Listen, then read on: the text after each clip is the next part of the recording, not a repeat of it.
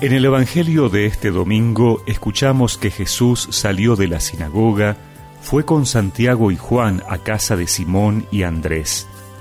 La suegra de Simón estaba en cama con fiebre y se lo dijeron de inmediato. Él se acercó, la tomó de la mano y la hizo levantar. Entonces ella no tuvo más fiebre y se puso a servirlos. Al atardecer, después de ponerse el sol, le llevaron a todos los enfermos y endemoniados, y la ciudad entera se reunió delante de la puerta.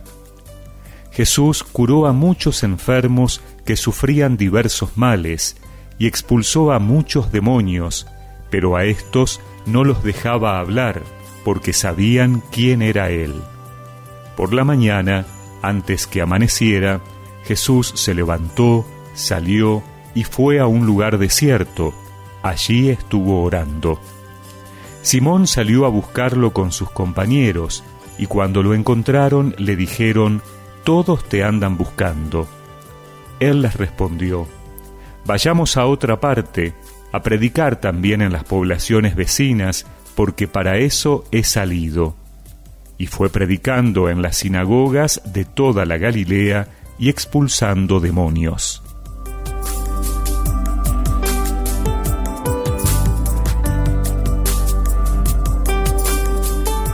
La enfermedad es siempre una experiencia angustiosa que desordena nuestra vida, nos paraliza y cambia nuestras prioridades y horizontes. Con el Evangelio de hoy podemos imaginarnos la situación que vive la suegra de Simón.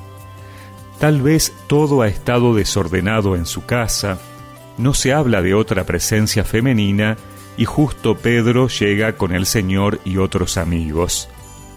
Pero Jesús, que ha venido de la sinagoga de liberar a un hombre poseído por un espíritu impuro, ahora devuelve a la suegra de Simón la salud física. La toma de la mano y la hace levantar. Y esa casa, bloqueada y desordenada, quizá se parezca a esos momentos de nuestra vida en los que nos sentimos mal, en los que nos cuesta reaccionar, en los que todo está patas para arriba porque hace tiempo que no podemos cuidarlo.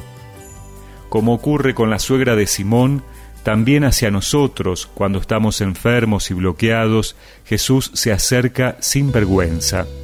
Nos hace levantarnos de nuestras situaciones de muerte, tomándonos de la mano, un gesto que transmite confianza y que es la imagen de la vida que pasa de uno a otro.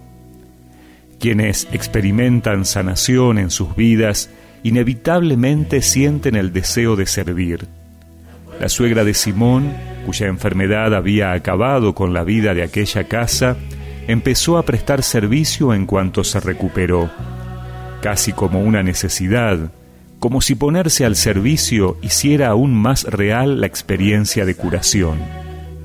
Es que cuando vivimos la experiencia de la curación, nuestra vida se transforma y se convierte también en un instrumento de cuidado para los demás, en un espacio en el que Jesús puede llegar a los demás y sanarlos.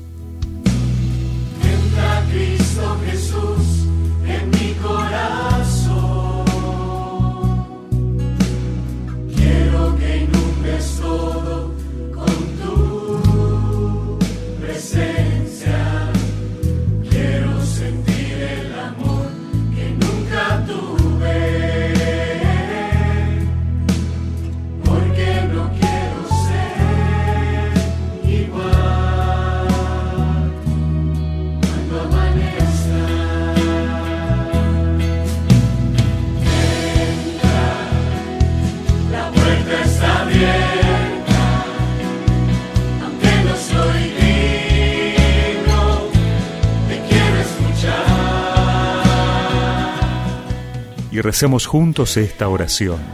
Señor, entra a mi casa y sana mi vida.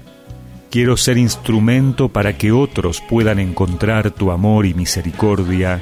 Amén. Y que la bendición de Dios Todopoderoso, del Padre, del Hijo y del Espíritu Santo los acompañe siempre.